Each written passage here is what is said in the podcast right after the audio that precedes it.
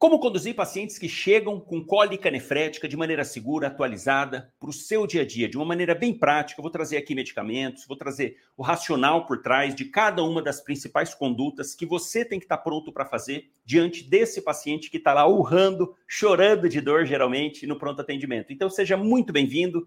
Esse é o podcast número 31 para você que está chegando agora, eu sou o Eric Rulli, médico professor, criador aqui do perfil Médico na Prática, em que eu mostro como atender as principais patologias do dia a dia de maneira totalmente uh, atualizada e com segurança. Se você ainda não segue nas principais plataformas, vai lá no Instagram, no YouTube, passa a seguir o Médico na Prática. Tem muito conteúdo bacana, muita coisa que você com certeza vai aproveitar e vai sair implementando para o seu dia a dia de imediato. Cólica nefrética, esse é um tema extremamente importante, porque das das dores abdominais que chegam no pronto atendimento, sem dúvida alguma que cólica nefrética é uma das principais. Se não é a primeira, é uma das primeiras, uma das principais causas que levam o paciente com dor abdominal ao pronto atendimento. É muito frequente, dependendo da região do Brasil afora aí, principalmente em locais muito quentes, a, a, incidência, a gente observa que a incidência é maior desses pacientes com cólica nefrética. Agora é importante você entender o seguinte: qual que é a definição de cólica nefrética? Cólica nefrética é dor ocasionada, na, na, localizada na região lombar ou região de flanco, associada à obstrução parcial ou total das vias urinárias. Então, olha só, obstruiu a via urinária, vai trazer dor. É claro que, diante disso, quando a gente pensa em cólica nefrética, já vem na cabeça automaticamente cálculo, porque justamente cálculo disparado é o mais frequente que causa esse tipo de situação. Mas vale lembrar que não é apenas cálculo que faz obstrução da via urinária podendo o paciente apresentar dor. Outro exemplo que também causa isso: coágulos, sangramento, paciente com lesão tumoral, às vezes, ou uma lesão cística que rompeu, estava com conteúdo hemático dentro. Esse sangue, a hora que entra no canal urinário, ele pode, a presença do coágulo pode obstruir e o paciente apresentar dor. Então, não é exclusivo de cálculo cólica nefrética, outras situações podem dar também. Outro exemplo de obstrução de via urinária: tumores, tumor de cólon, tumor de colo uterino nas mulheres, tumor de ovário, são tumores que podem causar, e geralmente quando estão mais avançados, causam obstrução ureteral. Mas tem uma diferença, né? Como a, essa obstrução ela é gradativa, geralmente não traz dor para o paciente. Mas é importante você entender que várias situações podem sim obstruir a via urinária. E quando a gente fala de cólica nefrética, é aquela obstrução mais aguda, que na grande maioria das vezes é sim causada por cálculo. Quando a gente começa a tentar é, falar sobre esse assunto, entender a dimensão do problema, você começa a perceber que é realmente algo frequente, que você tem que estar seguro para atender esses pacientes, porque até 12% dos homens vão apresentar algum episódio de cólica nefrética ao longo da vida causada por cálculo, e 6% das mulheres vão apresentar também. Então a gente já percebe que é mais incidente nos homens do que nas mulheres.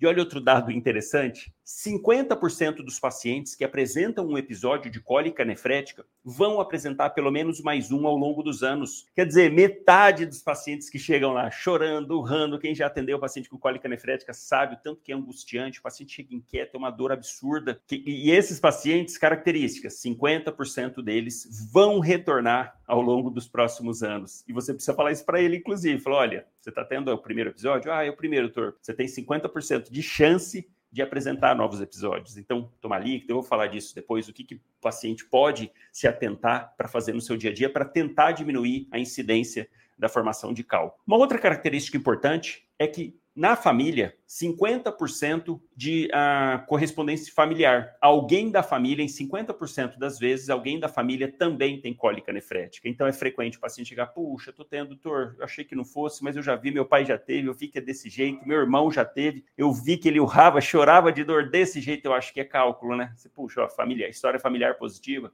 50% dos pacientes apresenta essa história familiar. Então, a partir dessa definição, que agora você tem, que é a obstrução da via urinária, e esse entendimento do tanto de pacientes que chegam com essa condição, é importante a gente pensar também nas causas dessa obstrução, nas causas da formação desse cálculo. E aí, já ah, apresentando também os fatores de risco Quais pacientes têm mais predisposição para apresentar cálculo renal? Genética é um deles. Pacientes obesos, a gente sabe que a obesidade influencia. Pacientes que ingerem pouco líquido. Pacientes que ah, ingerem muita carne e muito sal. Isso influencia na mudança também das características metabólicas da urina, influenciando, favorecendo a formação de cálculos. Porque quando a gente pensa o seguinte: o que é um cálculo? São cristais que acabam se agrupando e formando uma pedra. Porque quando fala pedra, quando fala simplesmente pedra, você fica com aquela imagem de uma pedra bonitinha, redondinha, toda certinha. Na verdade, não é assim, não. Quem já viu, teve a oportunidade de ver um cálculo, às vezes o paciente espelha, ele leva lá, ó, oh, doutor, espelhei uma pedra aqui, ó, ouvi caindo no vaso, fui lá e peguei. Você vê que ela é toda espiculada, na maioria das vezes parece uma estrelinha, assim, ó, toda espiculada. Por que isso? Porque é a junção desse, dessas, desses cristais que acabam precipitando lá dentro do rim e formando o cálculo. Então, a hora que começam a aparecer cristais da urina, esses cristais começam a se reunir notadamente a partir do cálcio os principais são oxalato de cálcio e fosfato de cálcio. 80% das vezes são esses dois os maiores responsáveis. Oxalato de cálcio são 60% dos cálculos são de oxalato de cálcio. 20% de fosfato de cálcio, mais ou menos de 7 a 10% de, de urato, urato. Esses, esses cálculos, então, esses cristais, em pacientes com predisposição, que tomam um pouco líquido, começam a ficar em suspensão, começam a ficar e depositam dentro dos rins. É só você imaginar, não está passando água, não toma líquido, não faz uma, uma filtração glomerular, não está constantemente, entre aspas, lavando esse néfron, ele, ele tem uma maior tendência ali, na verdade, o, o cálice renal tem uma maior tendência de formar o cálculo. E a partir do momento que esse cálculo formou, ele só vai sair realmente quando ele seguir o trajeto da via urinária descer pelo ureter, entrar na bexiga, passar pela uretra e sair na urina. Então esse é o ponto que hora que ele forma, não tem como desformar mais, não existe essa palavra, mas assim, não tem como desfazer lá dentro. Simplesmente ele vai precisar ir embora. E mais, quanto mais tempo ele fica lá dentro, a tendência é que ele aumente de tamanho, que mais e mais cristais começam a, comecem a agrupar. E isso é um problema, porque se o cálculo tiver um determinado tamanho, que eu vou falar disso depois, fica muito improvável que ele desça e a tendência é de poder apresentar complicações com isso. E esse paciente, então, que tem uma tendência a ter, que já teve um episódio, é importante que você fale isso para ele. Olha, você tem uma chance de 50% ao longo da vida de ter mais episódios. O que, que você precisa fazer? Diminuir a ingesta de sal, diminuir a ingesta proteica, tomar bastante líquido, isso é muito importante, tanto que em locais com uma temperatura aumentada, muito calor, transpira muito, urina menos, são locais de fator de risco para pacientes com predisposição apresentarem cólica nefrética. Outros fatores de risco são alterações anatômicas. Paciente que tem rim ferradura é um fator de risco para desenvolver cólica nefrética. Paciente que tem alguma estenose ao longo do ureter, isso é importante também, porque se tiver estenose vai dificultar a passagem, vai deixar a urina com mais estase favorecendo então o acúmulo dos cristais e formação de cálculos. E isso é importante, principalmente naqueles pacientes com, com nefrolitias de repetição. Importante investigar, fazer exame de imagem, isso para a parte ambulatorial, ao final vou falar um pouquinho sobre isso, mas encaminhar esse paciente para investigação, porque ele pode ter uma alteração anatômica, e aí, sabendo disso, vai fazer um controle mais de perto. Diante desse paciente, então, que já formou o cálculo, que está lá, que tem os seus fatores de risco, que tem essa fisiopatologia, como que ele vai chegar para a gente? Como que o paciente se apresenta com cálculo renal? Olha que interessante, quando a gente fala de nefrolitíase, não é a nefrolitíase que traz a dor. Não é a presença do cálculo no rim que vai dar a dor. Não. O cálculo vai começar a doer, vamos assim dizer, na hora que ele começar a descer pelo trajeto. E é justamente volta para a definição inicial que eu falei de cólica nefrética. Cólica nefrética é quando vem a dor por obstrução da via urinária. E quando ele está no rim, ah, tem pedra no rim. Ok, se tiver no rim, for pequeno e ficar lá no rim, não tem problema. Ela vai acabar migrando, dependendo do tamanho, acaba migrando, saindo sem problema. O problema é quando ela impacta em alguma parte da descida. E aqui já é muito importante você ter essa visão. Você já tem que imaginar na sua cabeça a anatomia para realmente, de frente com o paciente, você traduzir o local da dor. Ué, como assim? Olha só, quando desce, quando o cálculo desce pelo ureter, ele notadamente impacta em três regiões. Ou ele já impacta logo na saída, dependendo do tamanho do cálculo, a hora que ele entra no cálice renal, a hora que ele começa a descer pelo ureter, na, na junção do, do ureter com a pelve renal, na hora que ele está nessa porção, que é a chamada de jup, ele já pode impactar e já trazer dor nessa região alta. Agora, no terço médio, Notadamente, a hora que o ureter, vamos lembrar que ele sai, desemboca do hilo renal, ele vem lateralmente, junto do músculo psoas, cruza a ilíaca, perto da bifurcação das ilíacas, na, entre a externa e a interna, ele cruza a ilíaca para entrar na pelve e ir lá para o trígono vesical. E nesse trajeto é só você imaginar o seguinte: peraí, se o ureter está passando por cima de um vaso, e um vaso calibroso, que são os vasos ilíacos, a hora que ele faz essa passagem, forma como se fosse uma onda ali, literalmente, forma uma ondulação no ureter porque é ele cruzando exatamente nas ilíacas. Quem tem oportunidade, já teve a oportunidade de entrar em cirurgia, ah, eu com frequência faço linfadenectomia, né, para cirurgias de cólon, faço para cirurgias pélvicas. Então, preciso sempre estar tá dissecando o ureter, é bonito de ver ele passando certinho, ele fica no retroperitônio, escondido ali no, no retroperitônio, precisa abrir o retroperitônio para então identificar a artéria e veia ilíacas, a artéria em cima a veia embaixo, e ele cruzando por cima. Então, esse local de cruzamento, no terço médio, também é um ponto de estase, é um ponto em que o cálculo pode parar ali impactado. E por último, o mais frequente de todos é quando esse cálculo chega para entrar ali na, na bexiga, na junção uretero-vesical, chamada de juve. Nesse local, vamos lembrar que a hora que o ureter chega para desembocar no trígono vesical, não é assim uma ligação direta, como se a gente imaginasse um cano ligando numa parede, por exemplo, chegando ali num, numa. Pensa numa caixa d'água, né? vamos fazer essa analogia com a bexiga, uma caixa d'água em que o cano chega direto. Não é assim que funciona. O ureter ele chega, ele entra na, na serosa e ele, ele percorre um certo trajeto no meio da bexiga para então desembocar funcionando até como uma válvula nessa região. Então é importante você entender isso, porque é justamente nesse ponto que o cálculo chega lá embaixo e que acaba impactando mais. É só pensar, poxa, a hora que ele desce, é o ponto de maior estresse para ele passar é aqui. E mais, ao longo do trajeto, a gente imagina o seguinte: uma bolinha de neve, vamos exagerar aqui, mas uma bola de neve começou lá em cima. Conforme esse cálculo vai descendo e, e conforme ele vai demorando para descer, vai juntando mais e mais cristais. É claro que não é uma diferença absurda entre ele estar tá lá embaixo e lá em cima aumentou muito de tamanho, não, mas ele aumenta. E nesse local, justamente, é o local mais apertado para ele passar, por isso que geralmente é aí que traz dor. É nessa posição, a hora que ele chega na, na junção, que vai trazer os sintomas para o paciente. E por que, que é importante você entender essa anatomia e você visualizar na sua cabeça todo esse trajeto do ureter descendo? porque isso vai manifestar a clínica do paciente. Por isso que é importante.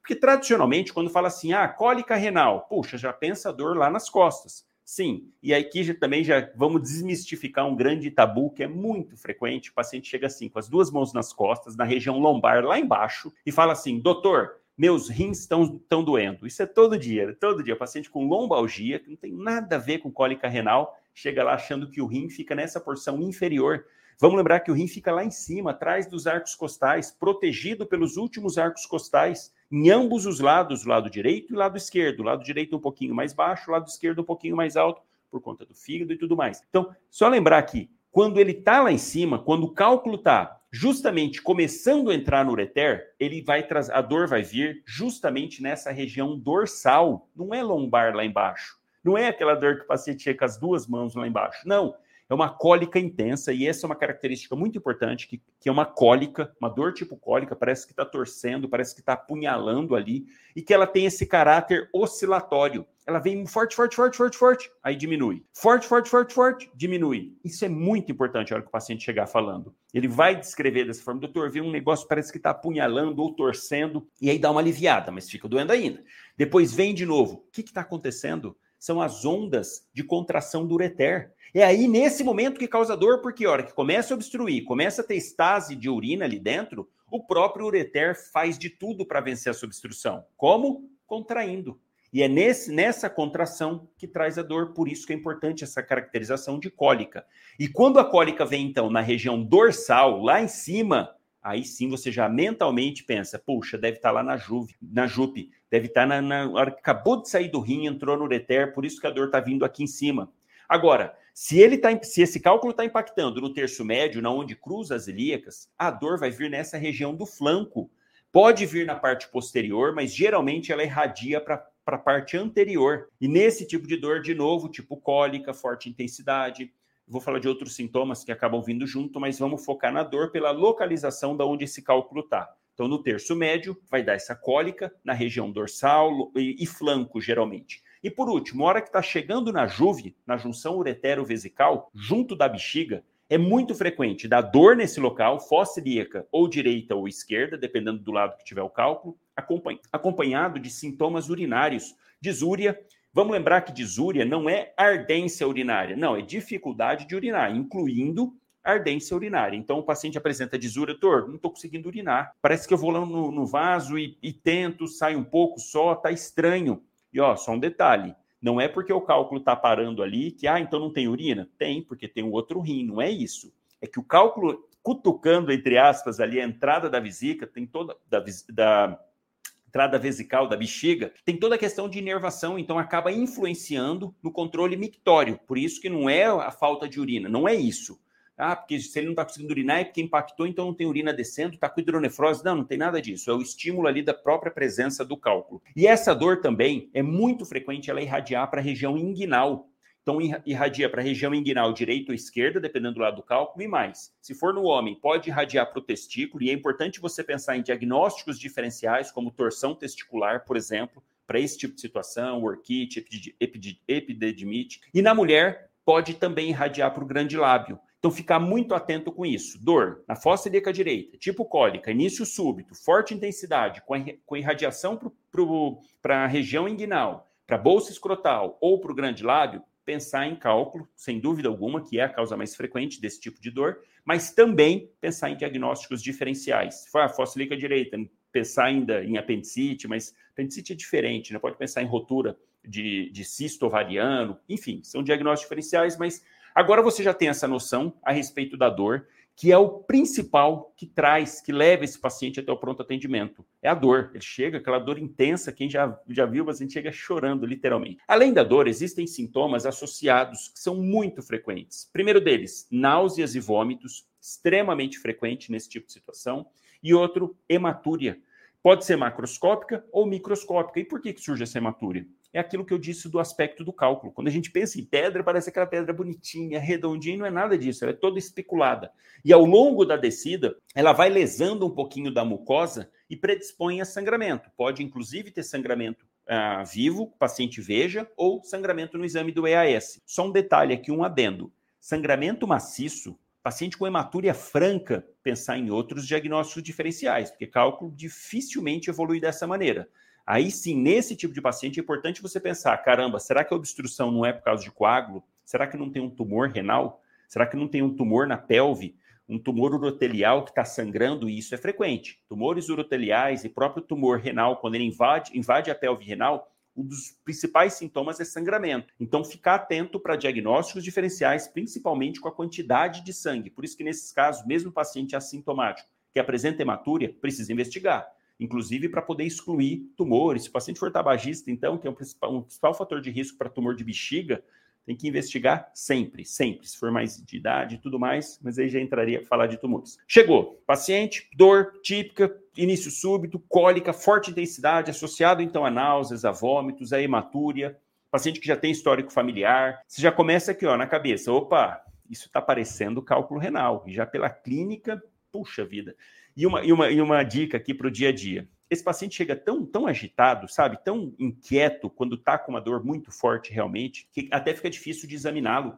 Você vai partir para o exame físico, um, uma coisa e um dado importante. Não tem peritonismo. Vamos lembrar que o ureter ele é retroperitoneal. Então, o paciente não pode estar tá com defesa abdominal, não pode estar tá com Bloomberg positivo, se for em fossilica direito, ou simplesmente descompressão brusca positiva, abdômen tábua, nada disso. Essa é uma grande característica no exame físico de paciente que chega com cólica renal.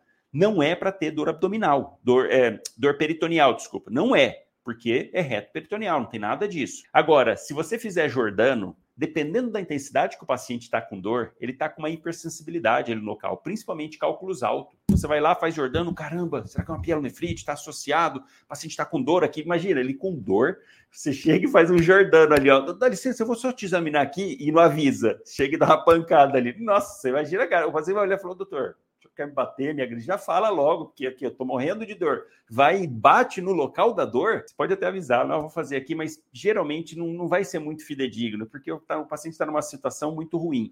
Então, para esses pacientes, é importante você, de imediato, caracterizar rapidamente pelos sintomas, que possa ser uma cólica nefrética, fazer um exame ali para ver o abdômen desde que o paciente tolere, né, ficar deitado e tudo mais, está tão inquieto que não dá, faz o exame, vê que não tem peritonismo. Sinais vitais nesse tipo de situação é meio complicado, porque geralmente ele vai estar tá taquicárdico, está com dor, vai estar tá hipertenso, a pressão vai ter subido um pouquinho por conta da dor. Então, o que, que eu recomendo? Você olha, eu vou falar de sinais de alarme depois, você vai se atentar a esses sinais de alarme, mas vai avaliar o paciente e medicá-lo o mais rápido possível. Porque a hora que aliviar a dor, aí sim você vai lá, por mais que você anestesiou, você analgesiou o paciente, pode mascarar um pouquinho o exame físico, mas vai estar numa outra situação, você colhe uma história melhor, avalia, faz de novo exame abdominal para ver, pensando em outras causas, se for indicado ou não, faz exames, que eu vou falar depois, mas medica o mais rápido possível, porque esse paciente está com, realmente com muita dor. Então chegou, você já estabeleceu ali pela sua, pela sua, pelo seu exame físico, pela sua história, mais ou menos a projeção de onde está esse cálculo e também se o paciente realmente já teve outros episódios e fecha o diagnóstico de cálculo renal. Clínico. Para a suspeita é sempre clínica diante disso. Quais os medicamentos que a gente deve passar para esse paciente? O principal deles, isso você tem que ter na cabeça, não é Buscopan. Vou até falar sobre Buscopan depois. Não é Buscopan. A maioria das ah, você está fazendo Buscopan composto. Não. O principal medicamento para tratamento de paciente com cólica nefrética são anti-inflamatórios. Esse é o principal, é isso que o paciente precisa. E aí a gente associa outros medicamentos, que eu vou falar também, para ajudar potencializar o efeito do, do anti-inflamatório, também aliviar náuseas, vômitos e tudo mais. Mas o foco do seu atendimento precisa ser anti-inflamatório. O anti-inflamatório, por si só, diminui um pouquinho, vamos assim pensar, essa irritação na mucosa do ureter, favorecendo até a descida. Porque imagina o seguinte: o, o, o cálculo descendo, passando ali na, na mucosa, num, tecido extremamente friável, delicado, que é mucosa, de maneira geral, e a do ureter também, esse cálculo descendo os vasos ali ao redor, ele vai cutucando, entre aspas, esses vasos, esses capilares, e vai causando reação inflamatória ali no local. Com isso, com, com essa reação inflamatória ali no local, ocorre vasodilatação desses capilares e extravasamento de líquido para esse, para esse, para essa mucosa, que vai ficar mais espessada. Então, olha só, a presença do cálculo ali, por si só, já é um fator de dificultar a descida do cálculo porque ele vai irritar a mucosa, vai deixar essa mucosa um pouquinho mais edemaciada. Por, por isso que, quando a gente faz o anti-inflamatório, é justamente esse o principal ponto. Além de tirar a dor, também favorece a descida do cálculo. Então, foco principal, chegou, anti-inflamatório. Quais as opções? A que você tiver no seu dia a dia. Pode ser super seletivo da COX, desde que não tenha contraindicações, pode ser seletivo da COX e pode ser também não seletivo mais frequente do dia a dia, diclofenaco, preferencialmente fazer venoso, porque esse paciente está nauseado, você vai dar o comprimido, vai demorar um pouquinho mais para agir, então fazer venoso ou IM. Opções para o seu dia a dia. Diclofenaco 75 miligramas, o famoso Voltaren IM ou cetoprofeno. O cetoprofeno pode ser feito IM, pode ser feito venoso. Sugiro você fazer venoso, porque é bastante dolorido, tem risco de formar abscesso tudo mais. Então, vai pegar 100 miligramas de cetoprofeno, diluir num soro fisiológico de 100 ml para infundir em 20 minutos. Esse é um esqueminha padrão. Além disso, além do anti-inflamatório, associar analgésico. Ah, um outro anti-inflamatório que pode ser utilizado desde que tenha no seu local, tenoxicam, que é um seletivo da COX. Não é super seletivo, mas ele é um seletivo da COX pode ser utilizado também. Um outro medicamento que isso vai ter na minoria dos locais é o famoso Toragesic. Esse também pode ser utilizado, é um derivado de ácido acetil salicílico, derivado da aspirina com uma potência muito boa, faz sublingual, mas não vai ter também na maioria dos locais. Então você vai ter ou diclofenaco, ou ibuprof... é, cetoprofeno, ou tilatil, que é uma boa opção, tenoxicam. Tenoxicam, 40 miligramas, que são duas ampolas, faz dentro de um soro também diluído e infunde em 20 minutos. Além disso, vamos associar analgésico sim, para potencializar o efeito para alívio da dor. Dipirona ou paracetamol. Dipirona, 1 grama, pede para diluir numa água destilada de 10 ml e infunde lentamente. Ah, pode colocar junto com cetoprofeno? Pode, mas a ação mais rápida é você infundindo ali direto. E ó, um detalhe, aquela história de fazer hipotensão, ah, dipirona na veia, faz o paciente faz, fazer hipotensão, isso é besteira, isso é lenda, é transitório. E se fizer lentinho ainda, nem faz. Se fizer uma infusão um pouco mais rápida, faz um pouquinho de hipotensão, mas logo normaliza. Então não fica com medo de hipotensão de dipirona. Se tiver o paracetamol injetável de um grama, ainda é caro, bem mais caro que dipirona, então provavelmente não vai ter, mas se tiver uma opção também. Faz o cetoprofeno, faz dipirona ou paracetamol e faz associado algum medicamento para náuseas e vômito. Aqui, ó, o Dramin é uma boa opção, porque ele também já faz uma certa sedação, dá um pouquinho de sono, então tira aquela ansiedade do paciente, é uma boa opção, 50 miligramas, diluído num sorinho de 100. Outra opção, cetoprofeno, cetoprofeno. Outra opção, metoclopramida, Plasil, bom e velho Plasil, 10 miligramas, ou ainda bromoprida, pode utilizar bromoprida para esses pacientes também, 10 miligramas, e ainda ondansetrona. Ondansetrona pode ser de 40, de 4 miligramas ou de 8. A ampolinha é de 4. Você pode fazer associação de duas, infundir direto para o paciente, diluir para 10 e faz lentamente. Então, dessa maneira, a gente consegue aliviar essa dor do paciente os sintomas correlatos na grande maioria das vezes, fazendo anti-inflamatório, fazendo analgésico e algum antiemético, geralmente já alivia para esse paciente. E aqui cabe um detalhe: tinha-se, ainda tem, aquela história assim, ah, e corre um soro também para ajudar a expelir o cálculo. Não tem estudo nenhum que comprove que fazer soro para o paciente vai melhorar, vai agilizar ele expelir, expulsar o cálculo mais rápido. Então, não precisa.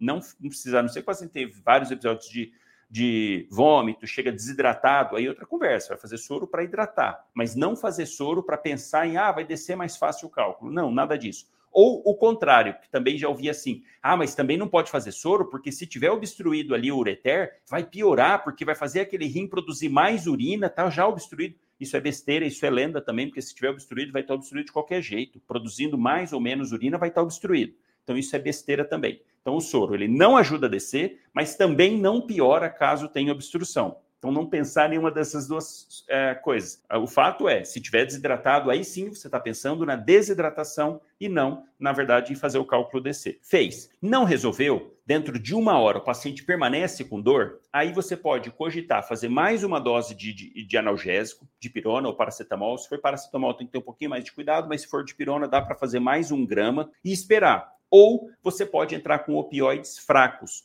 Não tem contraindicação fazer opioide. Ah, muita gente fala, fica com um pouco de medo. Ah, poxa, vai aumentar efeitos colaterais. Se você já tiver feito o anti-inflamatório, porque o foco é esse, o que não pode é, chegou, tá com dor forte, ah, vou pensar primeiro em fazer tramadol do que preferir tramadol ao anti-inflamatório. Não, isso está errado. Você tem que fazer o anti-inflamatório. Mas, se você já fez e não resolveu, aí sim você vai pensar em fazer o tramadol. Tramadol, 50 miligramas, de 50 a 100. Começa com 50, uma dose mais baixa, diluído num soro de 100 e obrigatoriamente tem que ter feito algum antiemético, porque o tramadol dá muita náusea. Então, pode misturar junto, inclusive, pode colocar metoclopramida junto, pode colocar bromoprida junto e faz a infusão.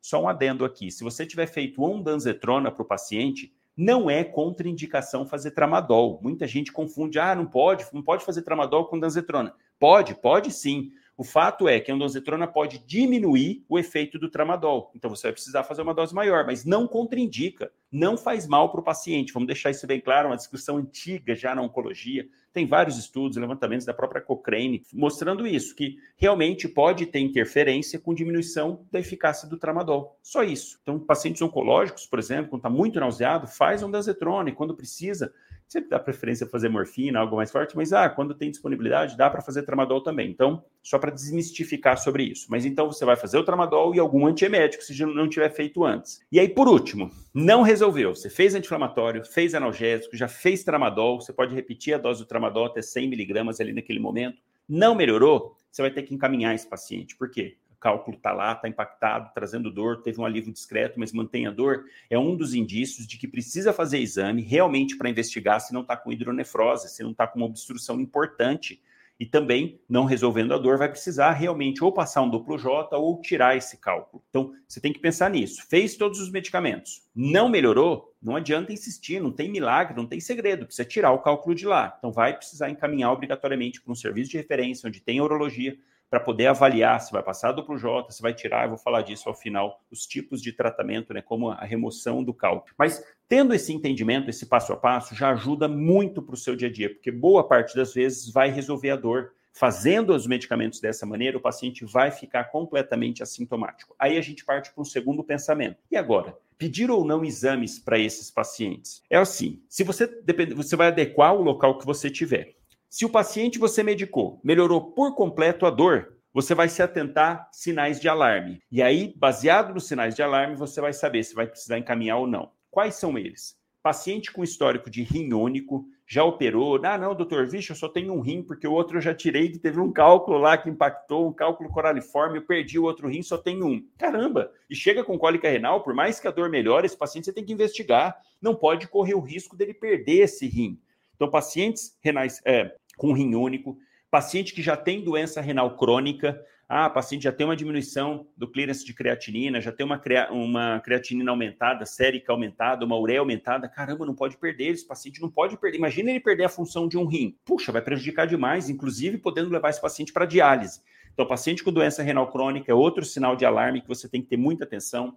Pacientes imunocomprometidos, paciente que faz tratamento para alguma doença autoimune, paciente transplantado. Se for transplantado renal, então, meu Deus, sem comentários, vai precisar encaminhar para investigar. Tudo que fugir um pouquinho ali do padrão, você já vai ficar mais atento. Por quê? Vai tentar ao máximo preservar esse rim. E, outros, e, outra, e outra questão que você tem que levar muito em consideração: paciente com sinais de infecção associado.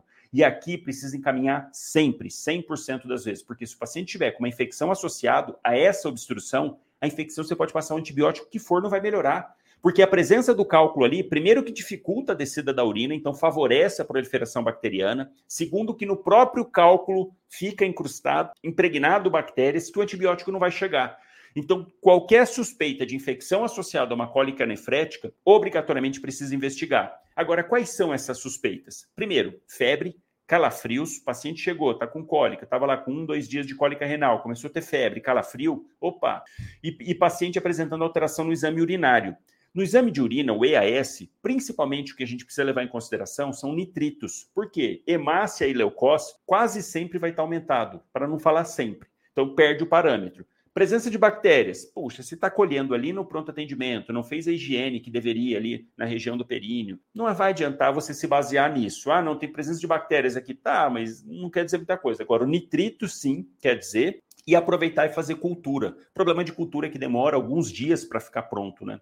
Então tem que ter muita atenção nos sinais clínicos do paciente, febre, calafrio, e também no exame de urina, se já vier nitrito positivo, já pensa que está realmente com uma infecção ali, vai encaminhar esse paciente. Ou passaram-se alguns dias, vem lá depois a cultura, puxa, tem aqui, ó, realmente cresceu a bactéria, tem que encaminhar esse paciente, tá? Então, nesse tipo de situação, nesses sinais de alarme, você vai ficar atento Paciente chegou, tá lá, vai fazer o medicamento, melhorou por completo a dor e não tem nenhum sinal de gravidade, de risco, na verdade, não tem nenhum sinal de risco, esse paciente você pode simplesmente dar alta. Se tiver disponível, fácil, ultrassom, pode pedir ultrassom para o paciente. É uma boa opção. E olha um detalhe: ultrassom não é para ver o cálculo, é para ver se ele não está com hidronefrose, porque a principal preocupação diante de um paciente com cólica nefrética, principal, duas principais, infecção é uma delas, associado na infecção associado, e segundo, obstrução do canal a ponto de causar hidronefrose.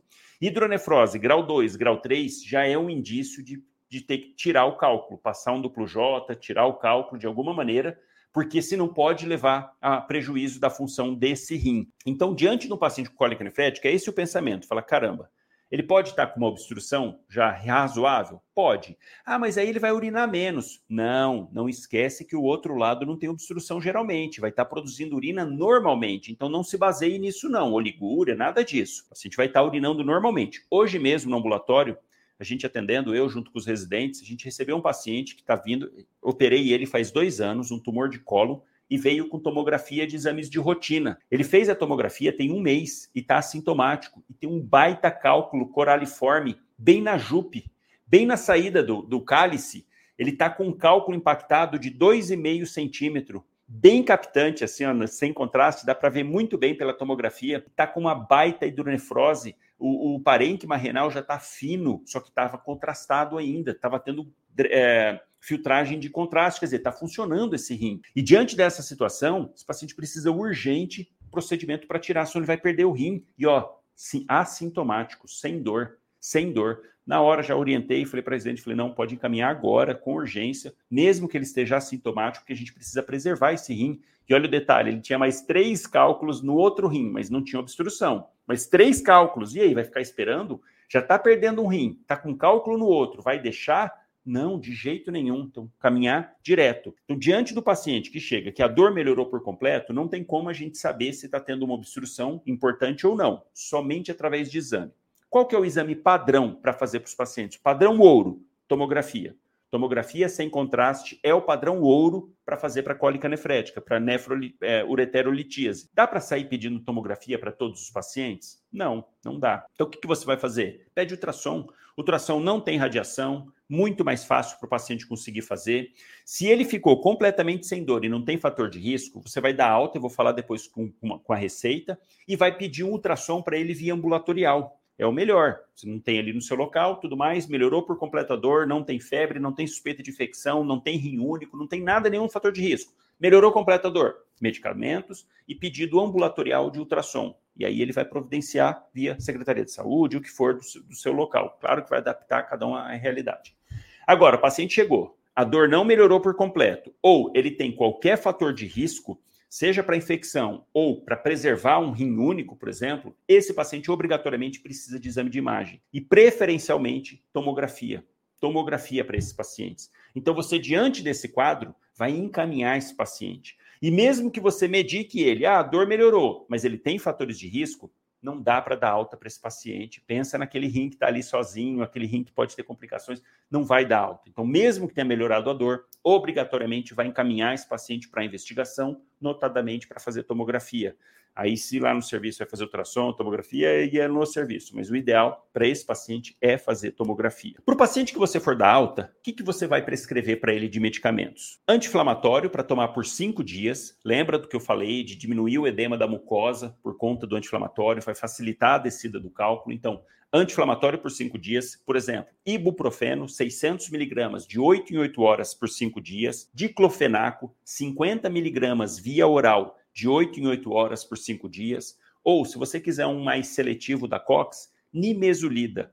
Nimesulida, 100 miligramas, de 12 em 12 horas por 5 dias. Tem uma melhor tolerância gástrica, menos agressão renal. Ah, e um outro detalhe aqui, ah, mas espera aí, ele está com cálculo lá renal e um prejuízo, eu vou passar um anti-inflamatório que pode prejudicar a função renal. Oh, esquece isso, esquece. Só pelo cálculo, não, a não ser que o paciente já tenha doença renal crônica, for muito idoso, debilitado, aí você vai ter atenção. Mas fora isso, só pela presença do cálculo, sem medo, pode passar o anti-inflamatório. Junto com o anti-inflamatório, vai passar o a dipirona, o analgésico, dipirona ou paracetamol. Dipirona, 500 miligramas de 6 em 6 horas, se dor, não precisa ficar tomando direto. Ou paracetamol, 750 miligramas de 6 em 6, se dor. E o Buscopan? Passa o Buscopan para o paciente nesse momento ou durante o atendimento? E a resposta é: você pode passar? Poder Pode. Tudo indica que não seja o melhor. Não tem também nenhum estudo mostrando que tem um pior desfecho com Buscopan. Não tem. Mas qual que é o raciocínio? Buscopan é um antiespasmódico. O que, que o ureter está tentando fazer e ele deve fazer? Expelir o cálculo, mandar ele embora, contraindo para mandar embora. Então, teoricamente, a gente pensar, Buscopan para esse, essa contração do ureter. A melhora a dor? Melhora, sem dúvida alguma, mas também não facilita a descida do cálculo. Então, por um raciocínio lógico, não passe Buscopan de rotina. Ah, mas no meu serviço eu não tenho, só tenho Buscopan composto ali, tá faltando medicamento. Aí é outra conversa, você vai passar o que tem ali para aliviar a dor do paciente, sem dúvida alguma. Mas de rotina, evita passar Buscopan. Não está errado, extremo, mas, enfim, pelo raciocínio lógico, passa anti-inflamatório, que a gente sabe que é certeza que vai ajudar, passa analgésico, que vai complementar, vai potencializar o efeito do anti-inflamatório. Então não é muito melhor a gente optar por algo que a gente tem mais certeza de benefício? E aí, Buscopan somente se você tiver num local que não tem outro, outras, outros medicamentos, aí você lança a mão do Buscopan. Mas também na receita de alta, não passar Buscopan para esses pacientes. Não precisa passar antiemético para alta também, não precisa, porque depois que alivia a dor ali, dificilmente ele vai ter náusea, a não ser que a dor volte muito forte, ele vai acabar precisando voltar para o serviço. Se precisar, pode passar tramadol via oral, 50 miligramas de 8 em 8 horas, não é proibido nada, mas passar para dependendo do caso mais selecionados. E por último, medicamentos para fazer ajudar realmente a descer. Tansulosina. Esse é o medicamento de escolha para passar para os pacientes, principalmente se o cálculo for de 0,4 a 0,8 milímetros, é, centímetros, que dá milímetros, de 4 a 8 milímetros ou até 10 milímetros, de 5 a 10, para facilitar você lembrar. Esses são os cálculos que mais se beneficiam, né? esses pacientes com esses cálculos são os que mais se beneficiam para ajudar a descer com a tanzulosina. Tanzulosina, 0,4 miligramas, um comprimido por dia. Esses cálculos de 5 a 10 milímetros são os que mais descem, são os mais favorecidos e principalmente se já tiver lá na juve. Quanto mais perto tiver da bexiga, melhor o efeito desse medicamento. E aí aqui cabe um adendo importante. Recebo muita pergunta, doutor, mas vai passar para a mulher também? Inclusive na bula, se a mulher for lei, já aconteceu de, de me mandar, doutor, passei tanzulosina, a mulher voltou brava, porque lá na Tanzulosina classicamente é usado para HPB, hiperplasia prostática benigna. ajuda a dilatar a, a uretra prostática. Então, lá na bula, fala isso. Fala, olha, é para homens, é para próstata. E você precisa explicar na hora que você for receitar. É, pode passar tanto para homem quanto para mulher. O objetivo não é dilatar a próstata na mulher. Não, é favorecer a descida do cálculo. Então, explica. Fala, olha, você vai tomar esse remédio, é off-label. Off-label, assim, é que é utilizado, mas não, não tem formal aquele, essa indicação. Mas é o que tem para ser feito de medicamento. Então, você fala isso, fala, olha, é um medicamento que vai ajudar, não vai trazer nenhum prejuízo, não é assim que é para homem, vai prejudicar porque você é mulher. Não, nada disso. Então, orienta e passa 0,4 miligramas para tomar por um período. O ideal é que até 30 dias o cálculo precisa descer. Aí você poderia perguntar o seguinte: tá, doutor, mas o senhor falou ó, de 5 a 10 milímetros, mas até então eu não sei o tamanho do cálculo, porque eu acabei de atender o paciente, melhorou completamente a dor e eu estou dando alta. Eu vou passar a tansulosina? O que, que eu oriento? Sim, passa. Você não sabe realmente o cálculo, mas você vai pedir ultrassom.